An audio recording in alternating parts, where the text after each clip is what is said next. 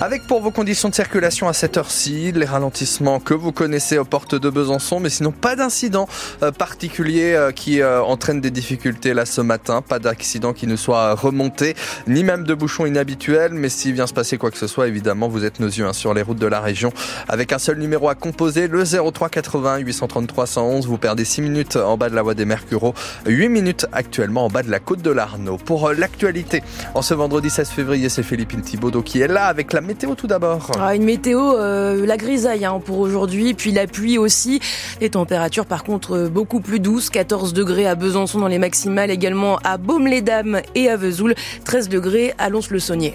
Une nuit de folie pour nos francs-comtois après leur victoire au championnat du monde de biathlon. Et c'est même la musique du groupe Début de soirée qui a accompagné la sortie de podium de Lou-Jean Monod-Laurent et Quentin Fillon-Maillet.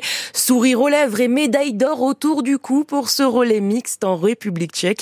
Julien Laurent, c'est évidemment une autre musique qui a retenti hier soir à Nové Mesto.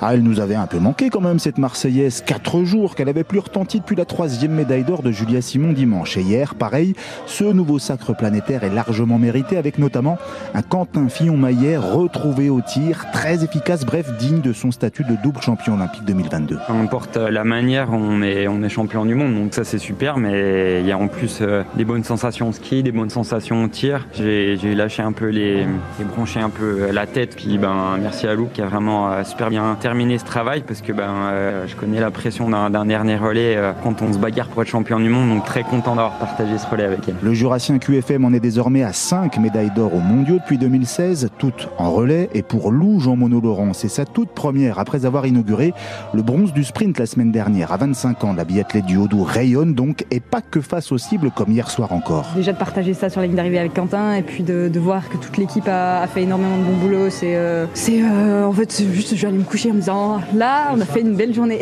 Pour moi ça reste qu'une étape parce que j'en veux plus et puis j'en veux des individuels mais en tout cas je savoure. Puis samedi on s'y remet parce qu'il y en a une autre à aller chercher et je veux qu'elle soit de la même couleur. Oui demain samedi ça sera les très prometteurs relais féminins puis masculins pour l'avant-dernière journée de ces mondiaux 2024 de biathlon. La dernière journée euh, dimanche donc avec euh, les mass start pour les hommes et pour les femmes. Les médias internationaux s'enflamment après l'annonce de Kylian Mbappé de quitter le PSG. Madrid l'attend, titre les Italiens de la Gazzetta dello Sport. C'est la fin de galactique au PSG pour le média allemand Sky Sports. Et le journal espagnol Dario Aes s'est même amusé à faire le montage du futur maillot du Real Madrid, floqué au nom du français. Pour l'instant, le joueur de 25 ans n'a pas donné encore euh, sa, sa future destination, mais il restera bien au Paris Saint-Germain jusqu'à la fin de la saison. Des habitants de Planoise, quartier byzantin, entrent en résistance contre le trafic de drogue. Assis sur leur chaise dans le hall de la résidence depuis dimanche, du matin au soir, pour empêcher les dealers de s'y installer. Résidence Molière, place de l'Europe, c'est là qu'est le premier point de deal de Besançon.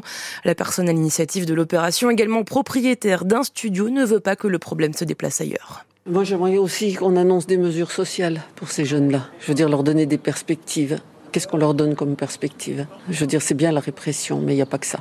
C'est euh, la justice, et puis c'est le social, et puis c'est l'implication des citoyens. Parce que c'est incroyable comme les citoyens ne s'impliquent pas. Si tout le monde osait, déjà, ils pourraient pas s'implanter sur les lieux de, où les gens résident. Quand ils s'implantent sur les lieux euh, où les gens résident, eh bien, il y a plein de problèmes, parce qu'il y a les problèmes de vandalisme, d'agression, d'insécurité, enfin, d'insalubrité. Enfin, on peut tous les ajouter les uns aux autres. Il faudrait que les gens s'impliquent. Nous, tant qu'on est là, par exemple, ils ne viennent pas. Et puis dès qu'on part, ben, ils viennent, mais sauf qu'on n'habite pas là. Et voilà, ces habitants de Planoise qui prennent les choses en main. Ils vont continuer d'occuper le hall de l'immeuble aujourd'hui, demain, après-demain, en tout cas pour une durée indéterminée. Délit de fuite, refus d'obtempérer, conduite à une vitesse excessive, sans permis, sous l'emprise de stupéfiants et blessures involontaires. Voilà tous les chefs d'accusation pour lesquels le jeune de 17 ans, auteur des accidents lundi sur la RN 19 à Vesoul, est poursuivi. Il a été présenté à une juge pour enfants hier après-midi. Le fuyard porte un bracelet électronique en attendant sa convocation au tribunal pour enfants. Une première nuit de galère pour les voyageurs franc-comtois qui partent en vacances. Ouais, pour trouver des alternatives au train puisque la grève des contrôleurs de la SNCF a commencé hier soir. Résultat, 3 TGV sur 4 entre la Franche-Comté et Paris, 3 TGV sur 5 sur la ligne Lyria entre Paris et la Suisse. En revanche, pas de perturbations sur les TER. Les syndicats réclament des embauches et des meilleurs salaires. Ils maintiendront la pression jusqu'à lundi 8 heures. Casque et gilet jaune devant la grille de l'école de Mikoura Baume-les-Dames Dans un quart d'heure. Les parents dénoncent les désagréments et le manque de sécurité pour les enfants à cause du chantier de la nouvelle école depuis septembre. Depuis 15 jours de leur côté, les parents sollicitent la communauté de communes, mais pas de réponse pour l'instant.